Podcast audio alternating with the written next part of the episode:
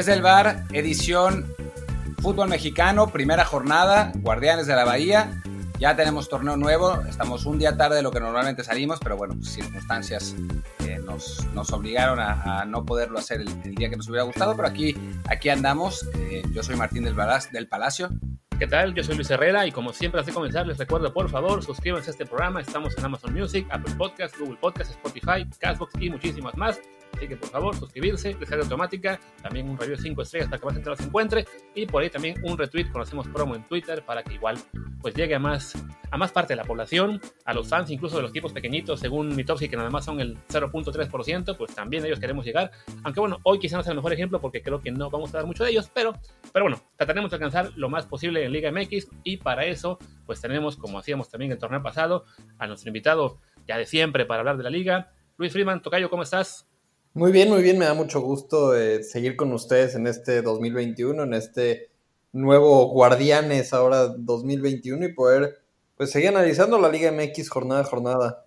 Pues muy bien, muy bien. Eh, hubo partidos desde el viernes, el último fue el lunes, el, calendario se mantiene así. El América se filtró su nueva camiseta que es espeluznante. Eh, también la de Pumas, también la de un poquito mejor, pero tampoco muy buena. No, porque el modelo en general está muy feo o sea, la de América por lo menos se lleva puntos por originalidad. La de Pumas es lo mismo, nomás que con los colores invertidos, ¿no? Tú como, como americanista, eh, ¿te pondrías ese jorongo blanco y negro? Mira, lo único positivo que le vi a, ese, a ese jersey es que pues, los patrocinadores se esconden un poco, que bueno, ese ha sido el gran, el gran peso que ha tenido las playas de la América en los últimos torneos, es que diseños buenos o diseños malos han, han ido cambiando, pero mientras los patrocinadores cubran todo el pecho, casi cualquier diseño que saquen se ve terrible. Yo cuando empezaron a filtrarlo pensé que iba a ser de portero, porque eh, por ahí de, creo que fue 2008, 2009, que Ochoa llegó a usar uno parecido, que era el del Caballero Águila, y que fue ultra vendido por Nike. Entonces yo dije, bueno, pues por ahí debe ir el tema, se me hace raro que lo vayan a sacar para juego, pero bueno, seguramente lo usarán un par de veces, yo no me lo compraría, pero pero te digo, lo, único positivo es que se ocultan un poco los patrocinadores. A diferencia un poco del de Pumas, que más bien es detrás de todos los patrocinadores hay una camiseta dorada y azul, pero sí, la verdad es que ya se nota muchísimo con tanto anuncio. En particular a mí, el que siempre me saca de aquí es el de caliente, porque tiene la marca caliente y abajo caliente.mx. Pues, ¿qué les cuesta poner simplemente el caliente.mx y ya, no en lugar de la palabrota gigante dos veces? Y además, el triángulo es espantoso que le pusieron alrededor al Puma que de por sí el, el, o sea, el diseño de Pumas es uno de los diseños más limpios del fútbol mexicano, eh, si uno lo piensa, y ahora con ese triángulo más los patrocinadores parece un periódico mural, ¿no? Parece la camiseta de León que tradicionalmente siempre ha sido el periódico mural del fútbol mexicano. En fin, pues bueno, y esto ya, ya que le dimos su pequeño llegue a las camisetas, ahora sí hablemos de fútbol. Te preguntaríamos qué sentirá perder, pero no perdiste, más que al técnico, pero ya, ya hace mucho de ello, así que mejor hablemos de lo que fue el arranque de la liga pues vamos por orden, digamos, cronológico, que fue el Puebla Chivas, el primer partido. ¿Qué impresión te deja, sobre todo el Guadalajara, que este año, pues, después de llegar a semifinales en el torneo pasado, tendrán seguramente ilusiones muy altas, aunque creo que por plantel deberían ser un poco más moderados, ¿no?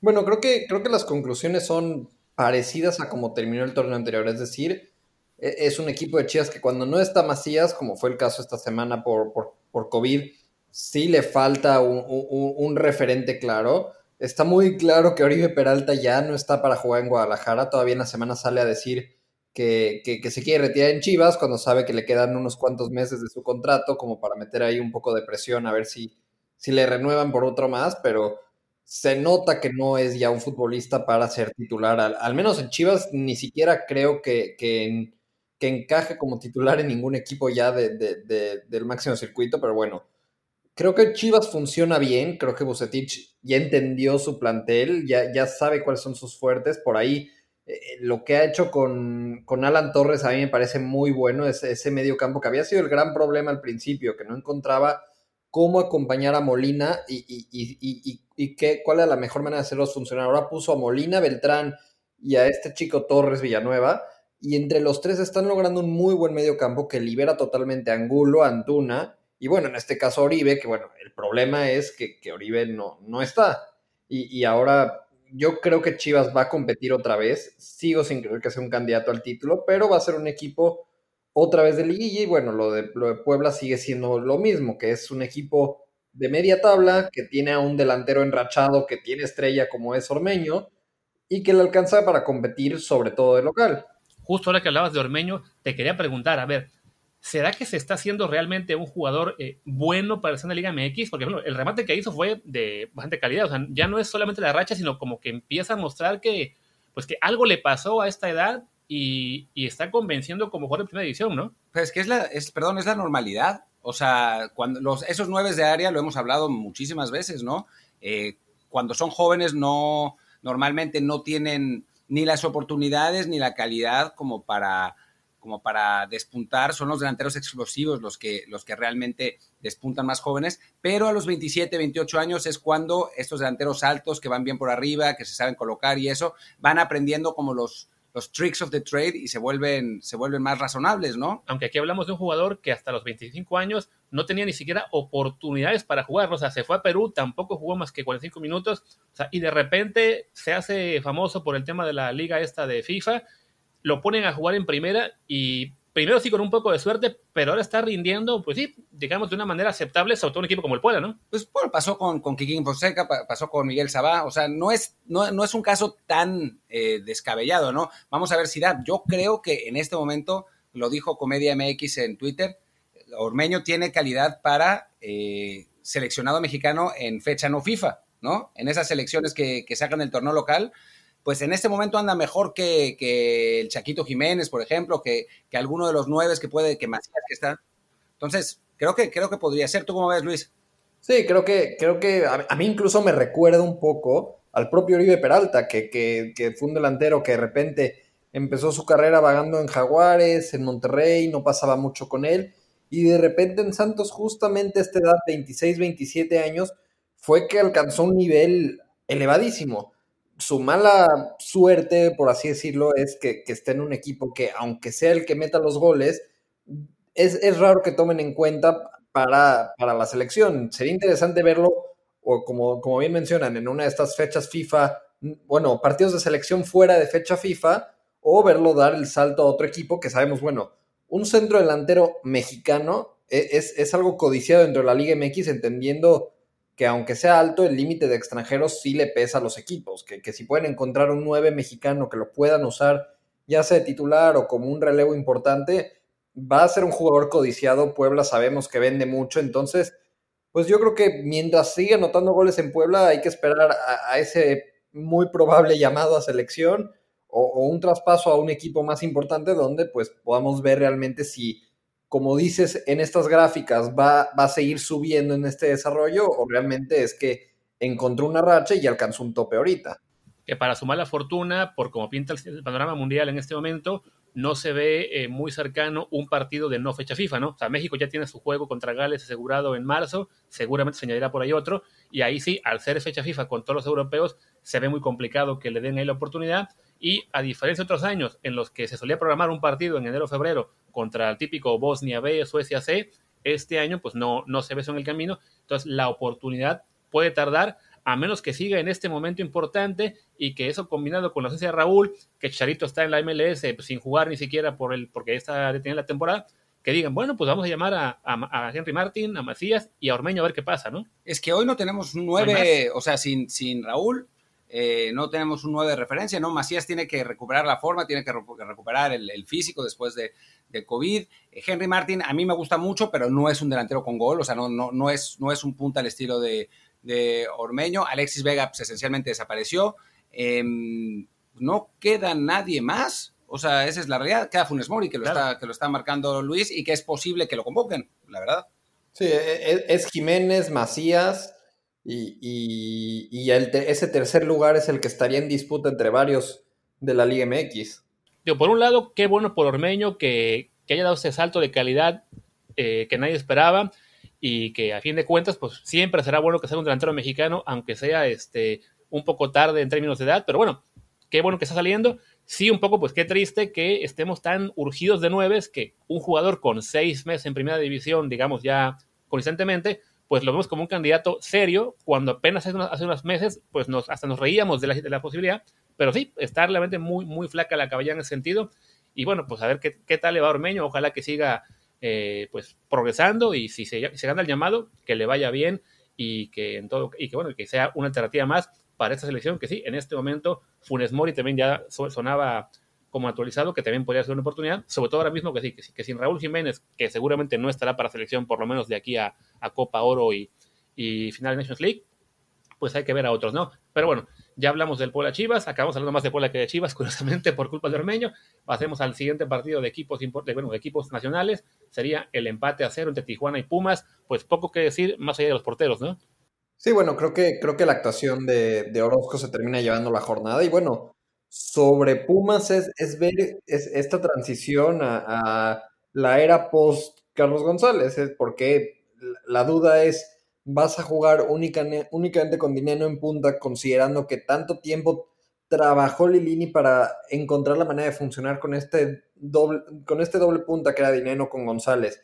Se va González y ahora es cómo va a funcionar Pumas, cuál es la manera de atacar de Pumas. Por ahí está Martín Rodríguez, pero no es un 9 sí se va a quedar en este regreso al equipo. Pero bueno, tienes a Gutiérrez, tienes a Waller, pero ninguno es un 9 nominal. Entonces, Pumas va a tener que jugar alrededor de dinero o a, menos de algo muy improbable, que es que en estos días salgan con el anuncio de la contratación de un centro delantero. Yo lo veo muy improbable. Entonces es ver la evolución de cómo ataca Pumas. Sabemos que defiende bien, fue una defensa bastante sólida. Creo que el medio campo tampoco en el aspecto defensivo hay muchas dudas. La pregunta con Pumas va a ser cómo va a atacar para seguir siendo un equipo de liguilla y de seguir tratando de quedar otra vez entre los primeros de la tabla. Bueno, y con todo y eso, Pumas debió haber ganado este partido. Eh, digo, le, le, faltó el 9, porque si hubiera estado Carlos González seguramente lo hubieran ganado, pero Waller se come una, un remate solo, sin portero, faltando 10 minutos, que era, que era el triunfo, ¿no? Más allá de las atajadas de Orozco, que por lo menos una es, es realmente espectacular. Sí, creo que, creo que con Pumas el, el tema va, va, a ser ese. Ojo porque este, hay algo que a mí me dio curiosidad y es que a pesar de que Pumas sí fue quien generó de más, la posesión de balón la tuvo Tijuana, 62-38 en posesión, más de casi 500 pases de Tijuana, menos de 300 de Pumas. Eh, eh, es decir, Pumas es un equipo, eh, al menos en, este, en esta continuación de, del proyecto de Lilini, que cede la iniciativa, tiene llegada y pues si encuentra cómo hacer funcionar a Dineno ahora con estos rodeado de mediocampistas ofensivos en lugar de acompañado por otro 9, pues debe de seguir siendo un equipo de liguilla. No sé si le alcanza otra vez para, para el top 4, pero vaya, tendría que ser otra vez un equipo de liguilla y de los primeros 8 por lo menos. Y sí, la, la, parte esa de la posición, ¿dónde la ves? Porque estamos checando nosotros en, en LiveScore y nos sale una cosa muy distinta. Yo la estoy viendo directamente en el, en el de Google cuando pones cualquier partido de la Liga MX. No sé cuál es la base que usa Google para estas para esta posesión, pero bueno, a lo mejor yo estoy muy perdido. No, igual puede ser la Score porque ya me acuerdo que ya me la jugó hace unas semanas en un partido, no recuerdo cuál, que di ah, unos datos y estaban malos de Score, pero bueno, sí, tendremos que revisar ese detalle para no, para no regarla más adelante. Lo que sí es que yo hice, yo hice una nota de la temporada pasada con estadísticas de Statistics y, y sí, pues Pumas jugaba, era, era un equipo que normalmente era el equipo que menos pases utilizaba para, eh, para, llegar, a, para llegar a gol, que más oportunidades generaba eh, con, con, juego vertical. Entonces, pues lo que dices tiene lógica, a final de cuentas. Aquí estoy, estoy abriendo el reporte que manda la, la gente de la Liga MX con sus estadísticas de Gold Stats y del Centro de, Innovación Tecnológica. Estoy tratando de llegar a eso. Y sí, efectivamente, 63% de posesión de Tijuana contra 37 de Pumas, equivalente a 30 minutos de Tijuana, 17 de Pumas. Y lo que ya sabemos, las desastrosas cantidades de tiempo muerto en los partidos, que, es el resto, pero sí, fue, fue 63-37 la posesión. Bueno, muy bien. Pues bueno, vamos al siguiente partido nos saltaremos el Mazatlán de Caxa, pues con la pena, porque creo que no, no tenemos muchos oyentes que sean fans del, del, Morelia Morado o de los Rayos del Profe Cruz. Yo vi el resumen, el resumen largo y no me acuerdo casi de nada. de, que, había público en la tribuna es de lo único relevante. Hay un montón, además, es verdad lo que acabas de decir. Había un montón de público. Fue eh, en el estadio COVID, creo que así lo van a rebautizar ahora. El Kraken. Sí, no, era de que supuestamente con el 30 o 50% máximo de aforo y parecía la estación Tacubaya del metro. Pero bueno, ya, ya hablaremos más equipos más adelante si, si alguno se enracha. Por lo pronto, pasemos al siguiente de, equipos contenientes, que sería el Atlas 0, Monterrey 2. Un partido que creo que se, rompió muy rápido por ese gol de Monterrey en que fue el minuto 1, si no me equivoco. y ya después Atlas nunca tuvo respuesta, ¿no? Vimos un ratito ahí de ese, juego. No, eh, eh, el, pobre Atlas que hasta yo me estaba burlando en Twitter porque ponen al silbatazo inicial pusieron comienza la transformación y el siguiente tweet fue gol de Mori, entonces eh, fue, fue, fue, un poco triste como, como suele acostumbrarle la, historia al Atlas, que bueno, sí, cuando, cuando enfrentas a uno de los planteles, si no es que el plantel más fuerte de la Liga MX, y al minuto uno te, anotan gol, luego en el segundo tiempo empezaste a hacer un poco mejor las cosas. Bueno, incluso ya se fue un 2-0 al descanso con un penal casi al medio tiempo, luego te expulsan a uno a los 15 minutos del segundo tiempo. E, es difícil, yo creo que Atlas tiene plantel para ser un equipo que le vaya un poco mejor, pero la preocupación de Atlas no es si va a calificar o no, es si va a ser el último lugar de, la tabla de cocientes, porque a pesar de todo lo que ha sucedido y torneos suspendidos y demás, el que acabe último lugar en la tabla de cocientes este torneo se supone, hay que acordarse que las reglas cambian en, el Guardianes y Liga MX y todos los nombres que le quieran poner, se supone que tiene que pagarle una, multa que sirve para financiar el, apoyo a los equipos de la Liga de Expansión. Que, de hecho creo que los últimos cuatro tienen que pagar multa y va variando dependiendo la posición de la tabla. Y ahorita Atlas es el último lugar. a ver si es cierto, ¿no? Eh, Por eso las reglas cambian aquí y en una de esas tienen que pagarle multa al campeón de la Liga de Expansión, que va a ser Tampico Madero, entonces el señor Irragori va a meter dinero de una bolsa y la va a sacar para la otra. O no va a meter dinero de nada y va a decir que se pagó. Pero bueno, en fin, yo, yo de lo que quería hablar es de, en este partido es de Ponchito González, ¿no? Que parece que finalmente está en el nivel que todos esperábamos que tuviera desde hace como tres años. Sí, creo que, creo que es un futbolista que, que desde ese Mundial Sub-17 se ha esperado mucho de él si, Javier Aguirre le va a tener la confianza y le, va a dar e, este rol como el, líder del medio campo hacia adelante de Monterrey, puede ser muy bueno, tanto para Rayados, pero sobre todo, bueno, creo que nos gusta mucho enfocarnos en que la selección mexicana le vaya bien y creo que sería maravilloso que, que, que, termine encajando en el equipo de Aguirre. También a mí me sorprendió Cranaviter, que, había llegado desde el torneo anterior con, con Mohamed, no lo había usado y ahora Aguirre lo pone directo en, el medio campo y también se vio muy bien. Digo, es un futbolista con, mucha experiencia en Europa que, que, en el Zenit lo hacía bien, que de repente lo llegabas a ver en, otros clubes que, que, no desentonaba al fútbol europeo y que ahora en, Monterrey no había tenido oportunidades y, y, ahora con Aguirre se las da y parece que puede ser una buena oportunidad. Monterrey tiene que ser candidato claro al título, tiene buen técnico, tiene muy buen plantel y bueno, habrá que irlo viendo con las jornadas porque un partido contra un plantel del Atlas que está resurgiendo, que te encuentras luego, luego con el, al minuto uno con un gol, no sé si ser parámetro todavía, pero para mí pinta muy bien el proyecto de Monterrey. Si no, comparas el, el once inicial en este partido, posición por posición, y creo que Monterrey gana 10 de 11 con, el, con quizá un empate ahí en la portería entre Camilo Vargas y Hugo González, todos los demás puestos, superioridad total de Monterrey, y en el momento que si cae el gol en el minuto uno, pues sí, se quedó sin posibilidad el Atlas de, remontar. Lo de la multa yo también creo que van a acabar así campechanando todo para que o no la pague o pague una cantidad mucho menor, ya incluso ya estaban haciendo lobby por ello, para que, porque la pandemia y la economía, entonces puede doler mucho, a ver cómo entonces le pagan a los equipos de la expansión el supuesto apoyo que les va a llegar. O no les pagan. O no les pagan, claramente y entonces otros más demandarán de nuevo ante el TAS para que los dejen ascender. Y perderán. Así es. Pero bueno, de Monterrey simplemente, pues eso, ¿no? Que es un candidato fuerte, arranca bien, ya había advertido el Vasco que no esperen ver un 8-0 y algunos se reían, pues sí, es que ¿qué esperaban? ¿no? O sea, que era simplemente el primer partido de, Aguirre y creo que fue un debut bastante decente. Además, creo que Aguirre nunca en su vida ha ganado 8-0 ni 4-0 un partido, ¿no? Aguirre es el, el rey del 1-0. Eh, nunca en la vida, ni con el Atlético, había estado en un equipo que fuera tan superior a sus rivales. O sea, el Monterrey es superior infinitamente al 80% de los equipos de la liga y debería ganar con más claridad. Va a ser interesante con Aguirre ver qué es lo que hace con un, con un plantel así, que, que, esté con, con, tanta, tanta riqueza, después de que lleva años y años y años picando piedra con planteles muy inferiores a lo que, pues a, lo que el estándar de la liga donde juega le, le, presenta, ¿no? No, y, hay, hay, costumbres que, que, son difíciles de perder. Aguirre, bueno, en el segundo tiempo contra Atlas, de repente tiene un partido totalmente controlado, dos, dos goles de ventaja, y saca a Vilés Hurtado para meter a Miguel Ayun para cuidar un poquito el, medio campo, y de repente uno dice, bueno, ahí es donde, donde se nota que, que, que, que, no está acostumbrado a este rol de protagonista. habrá que ver cómo, lo toma y bueno, creo que ya hablaremos un poco de lo que viene la próxima jornada, pero creo que el Monterrey América del sábado va a ser un muy buen parámetro para esos dos equipos, para ver estos dos nuevos proyectos que, esperar.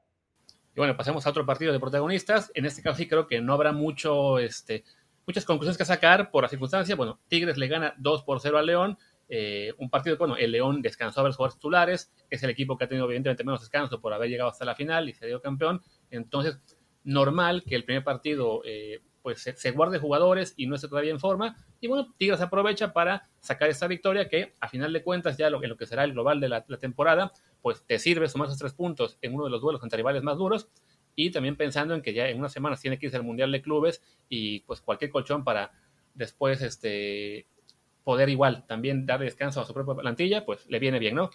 Sí, bueno, creo que con Tigres dos cosas. Uno es eh, el caso inverso de Pumas, que es acostumbrarse a jugar con dos nueves nominales, con González y con Guiñac. Ahora los aventó de inicio porque pues el rival, aunque era el campeón, era una versión mermada del campeón y era buena oportunidad para, hacerlo. Habrá que ver si realmente funcionan juntos González y Guiñac para el, tipo de fútbol que le gusta plantear al Tuca, o, si termina convirtiéndose González en, un suplente de, de Guiñac bueno, en un futuro a lo mejor no tan lejano que, que, se ha invertido o que Iñak tenga un rol de más sacrificio, que por ahí lo ha llegado a tener en algunas ocasiones que lo tira un poco hacia la banda izquierda, pero creo que con Tigres es eso y eh, el tema de que ahora no podrá, como, como, dices, por el Mundial de Clubes no podrá hacer lo que siempre hace el Tuca, que es ir, ir de menos a más. Ahora Tigres tiene que ver estas primeras jornadas como una especie tanto de colchón de puntos como de pretemporada para el Mundial de Clubes y entonces no puede ir con, ese ritmo bajo o, lento que normalmente suele iniciar los torneos. Y bueno, lo de León, que sí, con, Montes entrando de cambio, con Meneses también entrando de cambio, Gigliotti, Barreiro, er, era difícil que compitiera contra, contra Tigres y además en el Volcán.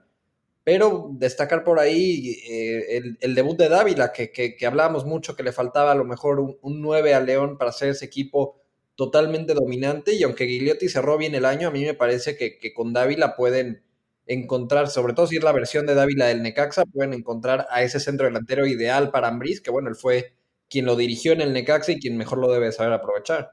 A mí, o sea, yo hay, un par de cosas. Yo sí creo que, González y, y Guiñac pueden entenderse. ¿eh? Creo que, son jugadores complementarios. González que se vota más, que, que eh, volantea y, construye, Guiñac un definidor, pero González también, y pueden intercambiar roles. A mí me parece que si tú encuentras un, una, un, esquema que le, que le permita jugar con los dos, Tigres va a ser bien peligroso, pues son dos jugadores muy buenos, ¿no? O sea, y, físicamente imponentes, que es algo que le gusta a Tuca. Me parece que, que, es el principio de una asociación que, que puede ser realmente peligrosa. Y después lo segundo, te pregunto, ¿cómo viste a Raiful? Al gran Raiful Jr. 90 minutos. Y, que, que ya se ha vuelto una constante, ¿eh? que ha sido ya una realidad que, el Tuca, el, gran enemigo de los jóvenes, como lo quieren tachar, ya se ha ganado un lugar totalmente como una pieza clave, porque eh, la verdad es que aquí no entre lesiones y, baja de juego no ha funcionado últimamente. Ahora creo que estaba lesionado. Y Julián Quiñones no tiene el sacrificio para, para, defender. Leo Fernández tampoco ha, demostrado tener ese sacrificio, entonces termina siendo un jugador de media hora cuando el partido está empatado. Y, y, han sido áreas de oportunidad para, para él, para Fulgencio, que, que, se ha quedado ya como este futbolista que, que termina siendo un, un, mediocampista de ataque, pero que también entiende el sacrificio, porque el Tuca muchas veces lo que quiere hacer ahora con Dueñas, que está jugando como lateral izquierdo, es subir a Dueñas al medio campo y bajar al que esté como medio por izquierda como un lateral. O tirar una línea de cinco y entonces necesitas que, el que está como lateral de un lado sea Dueñas y el otro sea el, el que estaba por izquierda. Lo ha hecho muchas veces con Aquino. Aquino a veces para defender a mí sigue sin convencerme. Y a la hora de defender lo ha hecho mejor eh, eh, Fulgencio. Entonces, yo, creo que, si ya se ganó la oportunidad con el Tuca, puede ser un jugador a seguir más allá de la curiosidad del nombre y de la historia que, tenga detrás en la Liga MX. Creo que sí es un futbolista que, vale la pena seguir de cerca. Sí, no, recordemos que ya el año pasado, en el torneo que quedó trunco, el, el Clausura 2020, jugó cinco partidos, todos como titular, lo cual era muy destacable para un jugador que apenas acaba de cumplir 20 años, ahora está por cumplir 21 aquí en febrero, pues sobre todo siendo un equipo del Tuca Ferretti que no se distingue para nada por confiar en los jóvenes eh, o darles oportunidades, salvo que realmente los vea listos, pues aquí que ya le haya dado un espacio, no jugó tanto en el Guardianes 2020, pero de todos modos, que en el arranque de torneo lo vuelva a poner titular, sí nos dice que pues estamos ante una, pues lo que sería una revelación con un jugador que por fin le llena el ojo a Tuca pese a su corta edad y esperemos que pues eso sirva para que también crezca, más allá de que, bueno, que Tigres tiene un plantel realmente muy, muy vasto y como Monterrey, pues es un candidato muy, muy claro al título, ¿no? A mí me gustaría ver a Raimundo Fulgencio en Alemania. digo, siempre, ¿Para siempre quise pronunciar o cuál es el, el, el, tema? no, bueno, pues es que es, es como, digo, Raimundo no tanto, pero, pero Firiful era como nuestro jugador más folclórico. O sea, que fuera Alemania iba a ser como un shock cultural. No me imagino a, la la, gente en la televisión alemana tratando de decir el nombre de, del pobre Fulgencio, pero bueno. Raimund, Raimundo Fulgencio. Raimundo de Jesús. Fulgencio Román es el nombre completo del jugador de Tigres, nacido en Veracruz. lo, último que dejó el Tibu antes de desaparecer fue esta, la, aparición de este jugador. Y al pobre jurado, ¿no? Que, ah, claro, también, que ahora mismo pues no... Que pues ahí va, pero no va. No va. Pero ah. bueno, antes de llegar a, la parte de jurado, pues pasemos ya por el, América que es San Luis, que seguramente Friedman está desesperado por, por hablar de este nuevo proyecto de, de Solari con, con las Águilas. Partidazo del América, ¿no? Ochoa en grande. No, bueno, creo que, creo que es muy, muy precipitado para, para sacar conclusiones de Solari. De entrada ni siquiera pudo estar en la banca por este tema de, del, del permiso de trabajo que, que, no se podía tramitar en la Ciudad de México y, y varias cosas por ahí. Y sobre todo porque es, es, muy poco tiempo, incluso, bueno, yo, yo decía mucho, yo estaba muy en contra de que se fuera el piojo ahorita porque llegar a quien llegara iba a tener muy poco tiempo que, para trabajar, una cartera limitada y, y, un plantel que sí tiene muy buenos jugadores, pero que está, es un plantel desequilibrado, que tienes de repente a cinco volantes ofensivos, todos ellos con cualidades para jugar más pegados a la banda y de repente pues tienes que armar tu esquema de juego alrededor de eso. Entonces, yo, yo creo que Solari sí es un buen técnico. También creo que va a tener mucha prensa en contra porque por alguna razón a muchos le salió un malinchismo terrible en los últimos días y se volvieron los mayores defensores del Piojo cuando tres semanas antes le criticaban cualquier cosa que hiciera al Piojo. Entonces, creo que, creo que es con calma. Creo que América tiene los jugadores para ser un equipo contendiente. Eh, por ahí lo de, lo de Mauro Laines me pareció bastante bueno. Creo que es un buen fichaje porque pues el, propio Diego hablaba de Mauro como el, eh, como, como el bueno de la familia, y no, no porque sí lo sea así, obviamente lo dice porque sea su hermano grande, pero tiene muy buenas cualidades también. No es igual de rápido e igual de habilidoso que su hermano, pero a lo mejor es un futbolista más eh, desarrollado hacia un fútbol interior, hacia, hacia conectarse con compañeros, hacia justamente lo que ahora se le está pidiendo a Diego en el Betis, es lo que quizás Mauro más desarrollado tiene. Entonces, creo que puede ser un buen jugador para el América. Creo que Habrá que ver si Solari encuentra en Giovanni una mejor versión. Le, dio la, oportunidad de titular, otra vez pasó desapercibido. Bueno, puso un pase, puso un pase filtrado espectacular. O sea, no, no jugó muchísimo, pero puso un pase filtrado increíble que creo que Henry Martín terminó desperdiciando. No, bueno, eso, es un partido discreto de Giovanni otra vez. Ha sido, o sea, Giovanni te tira un par de pases buenos y, y camina los otros 60, 65 minutos que le das y sale jadeando al momento del cambio. Ese es, no, no es un jugador, al menos no sé si esperaban algo diferente de él. Creo que si pueden desarrollar una versión más física de él o que, o que pueda meterle más velocidad al juego, puede ser un jugador que aporte mucho a la América. Hoy en día creo que no lo es. Hay que ver a Alan Medina, creo que puede terminar siendo titular en el medio campo porque faltan por ahí mediocampistas defensivos. Córdoba está de centro de cambio. Eh, eh, a Viñas no lo, metió inicio porque de entrada quiso jugar solo con, Henry en punta, pero es difícil juzgar en este partido porque sí, Ochoa terminó siendo figura, terminas ganando con un gol casi en tiempo de compensación, tu técnico no estaba en la banca, acaba de llegar, entonces creo que es difícil sacar muchas conclusiones del América ahorita.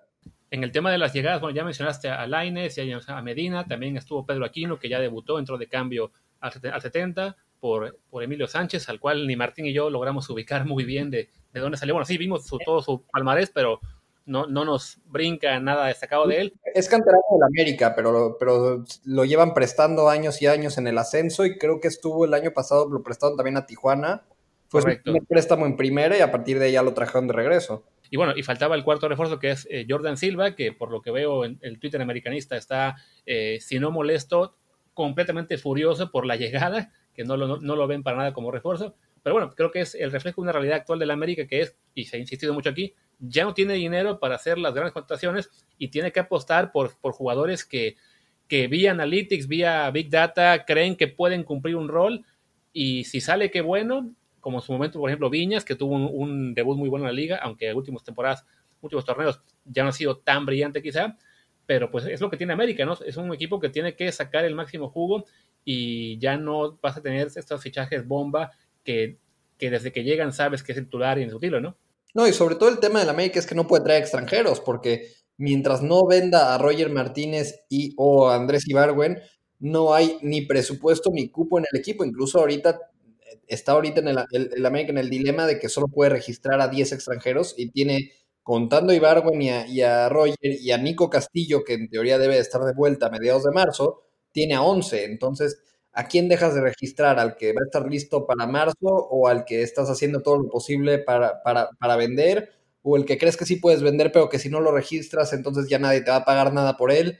Eh, por ahí eh, el problema de la América, además del presupuesto, es que, no hay cupo en este momento para traer a alguien extranjero. Incluso han dicho, si se venden a, a, a Ibargo y a Rogers, sí podría llegar alguien más, pero que, los dos salgan y que sean bien vendidos hoy en día con el mercado actual y con su rendimiento reciente, eh, creo que es más que improbable.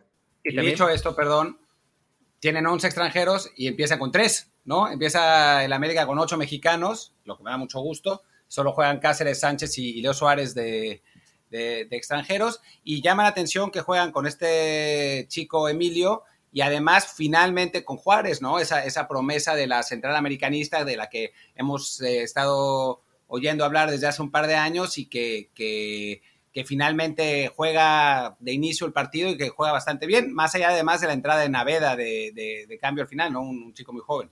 Sí, bueno, creo que, creo que muchas de estas apariciones tienen que ver con, lesiones. El, lugar que usó Juárez va a ser el, el, de Bruno Valdés, el lugar que usó Sánchez eh, va a ser el de Pedro Aquino.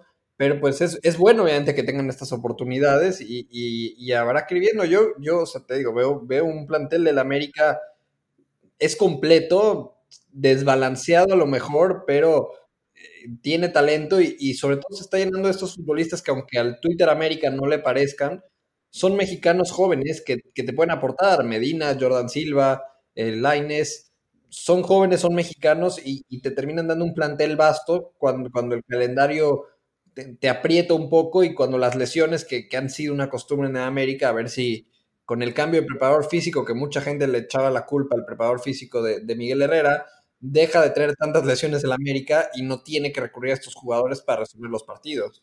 De acuerdo. Y digo, antes, antes de, cerrar, pues otra vez el piojo diciendo que a un jugador mexicano le falta eh, madurez como para irse a Europa. Eh, yo supongo que si, que si dirigiera en Estados Unidos, el DC United tendría un promedio de edad de 47 años en lugar de estar eh, vendiendo a jugadores de, 18 años. O sea, desde el Guille Franco, yo me acuerdo cuando el Guille Franco se quería al Villarreal y él lo tenía en Monterrey, le decía, decía, no, pues que yo le dije al Guille que, pues que mejor se esperara para, para salir campeón en México y, e irse bien vendido, porque se acuerdan que el Guille se fue, se fue gratis y después la temporada siguiente el Guille estaba jugando la semifinal de la Champions con el, con el Villarreal y el Piojo lo habían echado al Monterrey. No, bueno, creo que, creo que eh, eso viene también de, un debate eterno de eh, si los clubes mexicanos deberían de enfocarse más en, buscar vender, pero al final de cuentas un técnico, y sobre todo un técnico como Miguel Herrera, va, a tratar de quedarse con la mayor cantidad de talento en su equipo, y además creo que Miguel Herrera... El técnico del América. Eh, sí, bueno, pero, él se está promoviendo para el futuro que venga, entonces... Miguel Herrera, además, yo personalmente siento que, tiene un poco de, de molestia porque él hace dos años tenía un, plantel que literalmente se, le desarmó por, por, ventas al fútbol europeo, porque se le fue de repente Marchesín, Edson Álvarez, Mateo Zuribe, Guido Rodríguez, y se quedó sin portero y se quedó sin medio campo, se le fue Edson Álvarez, se quedó sin, sin su columna vertebral prácticamente en América, todos porque se fueron a Europa, todos porque se fueron a cumplir el sueño, incluido el propio Laines, y ninguno según estaba listo para el, el América sacó fortunas de esas ventas, o sea, no es no solo porque se fueron a, cumplir sus sueños, sacó como 40 millones de dólares. Sí, ahí, entra el tema de la falta de, inteligencia deportiva, que fue a, dónde fue ese dinero y si realmente se invirtió en refuerzos, ¿qué pasó con esos refuerzos? Parte se fue a cubrir gasto corriente, básicamente. Decimos que la América ya no, anda tan bien económicamente como hace 10, 20, 30 años. Pero sí, la parte del piojo es, bueno, si, si él está, digamos, sí, un poco eh, resentido, molesto porque le fueron desarmando planteles, pues que diga eso, ¿no? Que la Liga MX tendría que ser este, más, eh, más dura con mantener el nivel, con mantener unas plantillas y no aventarse este choro de que es que tienen que estar listos, porque, a ver, lo, hemos visto, lo, lo, lo hizo con Diego Laines, ahora lo hice por Córdoba y también vemos que es parte de esa tendencia del fútbol mexicano de creer, no, no, el mexicano tiene que estar listo para irse cuando, a ver, nunca va a estar listo para irse, ¿no? Si es un jugador joven, 18 años, como que se va como Lainez, pues se va a ir a picar piedra este, un año o dos hasta que pueda establecerse si todo sale bien, ¿no?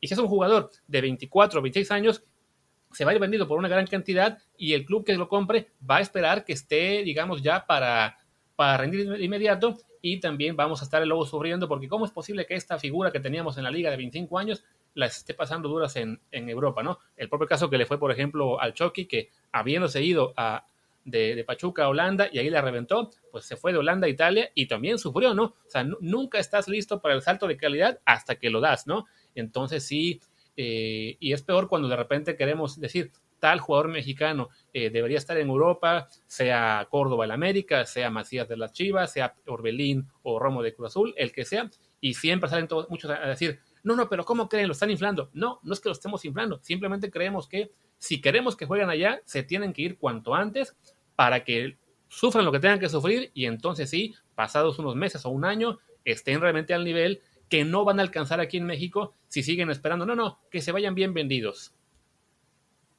Dejaste callado a Luis. No, yo, estoy totalmente de acuerdo. Creo que, creo que sí es un tema eh, eh, claro de que la Liga MX, sobre todo en el fútbol actual, tendría que cambiar ese, ese approach, esa búsqueda del éxito no, no enfocada a la, a la compraventa y sobre todo de aprovechar el mercado europeo y de saber que si vendes caro y, y, los jugadores mexicanos les va bien y a la selección mexicana le va bien, va a ser mejor para tu liga porque tus jugadores van a estar mejor valuados hacia el extranjero y no vas a depender de estas compras millonarias internas, pero, pero bueno, creo que son, son huesos bastante difíciles de roer eh, dentro de cómo funciona desafortunadamente ciertas cosas en la Liga MX.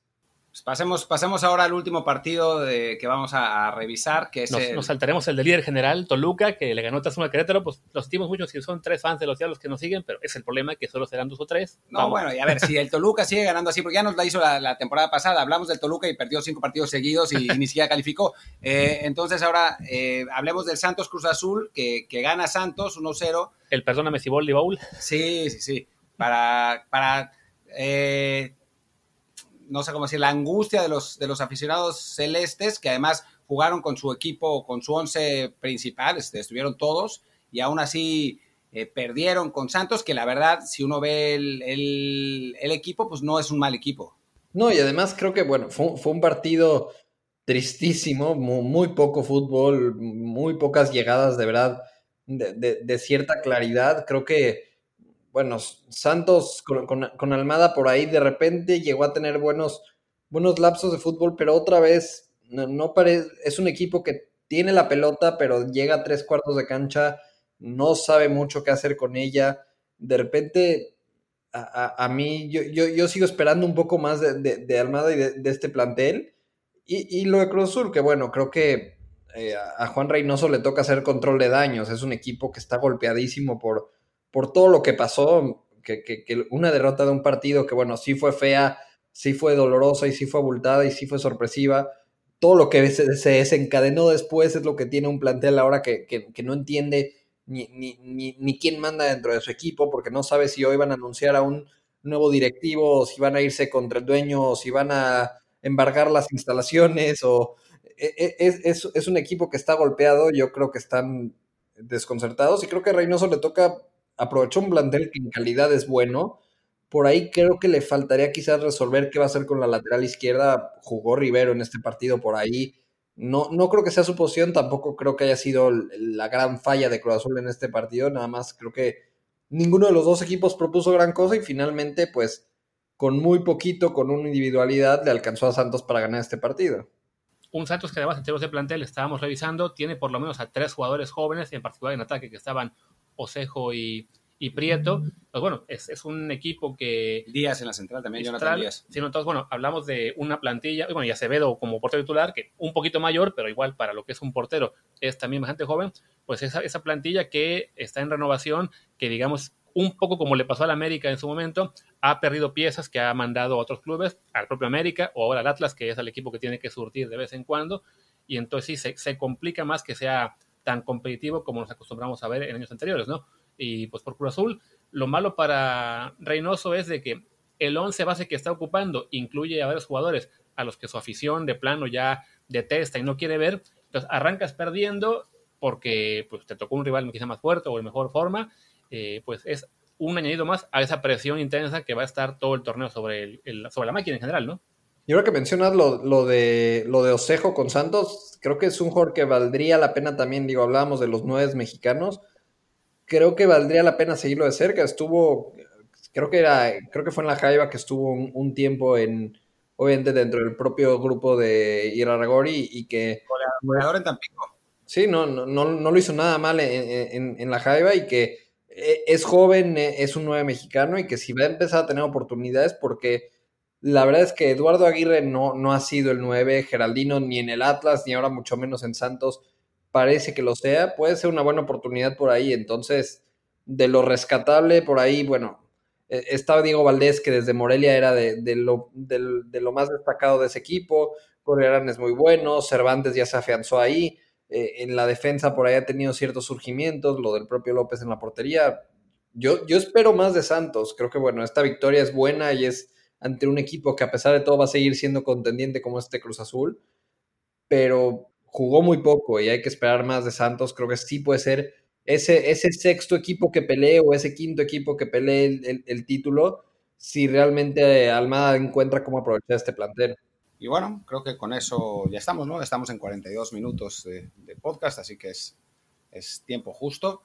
Eh, repasamos en, en, chinga la semana, la próxima jornada, porque no creo que hagamos previa. Que bueno, destacan los partidos, bueno, Chivas Toluca, Cruz Azul Puebla, el Monterrey América, creo que es el juego de la, de la jornada, evidentemente. Bueno, Santos Tigres. Santos Tigres, otro juego importante, y Pumas Atlán, León Pachuca, el duelo de, de, hermanos, que bueno, en este caso quizá no nos veamos todavía al, al máximo nivel a León, y además, bueno, se cierra con, bueno, se abre de hecho con Necaxa San Luis, Juárez Tijuana, también tenemos por ahí un Querétaro Atlas. Entonces, bueno, ya, la semana que viene hablaremos de nuevo de, de los equipos pues, más populares, es, la, la verdad. Y ya, si alguno de los no tan populares también empieza a destacar, caso de Toluca, el Morelia Morado, en algún momento también hablaremos de ellos, pero sí, de momento pues tenemos que enfocar en aquellos que, según Mitofsky y Record, son los que la gente realmente sigue, ¿no? no, y esperemos que, en Aguascalientes realmente sí respeten el 30% de público, ya que dijeron que, en el Necaxa San Luis va a haber gente, digo, repitiendo, según Mitofsky, pues no, no debería de haber ni siquiera 30% de gente en el Estadio Victoria, porque entre estos dos equipos sumarían .03 de afición de la Liga MX, pero no, bueno, y el, profe Cruz es garantía de que no va a ir 70%. Un gran espectáculo nos espera este viernes para el 30% de personas que vayan al Estadio Victoria.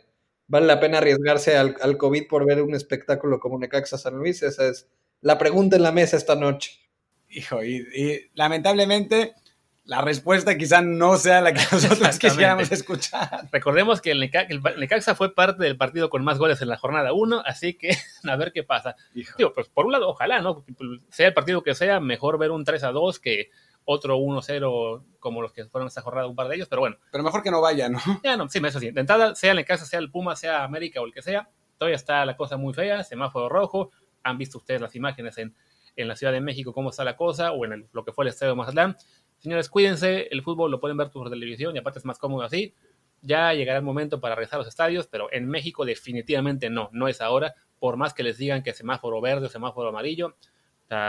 en, yo soy de Veracruz, mi familia vive ahí, estaban supuestamente en semáforo verde hace un mes y hoy ya están de nuevo eh, de la fregada en la ciudad, así que mejor no, mejor no arriesgarse. Y como dice Gatel, yo me voy para Huatulco. Así que terminamos, terminamos con el con el show de hoy. Eh, Luis, ¿dónde te pueden encontrar? Eh, me pueden encontrar en Twitter, arroba Friedman Luis, con F mayúscula y L mayúscula. Y bueno, yo soy Martín del Palacio, mi Twitter es arroba martín de ELP. Yo soy Luis Herrera, el mío es arroba Luis RHA y el del programa es arroba desde el bar POD, desde el bar POD. Pues gracias y hasta la próxima. Chao.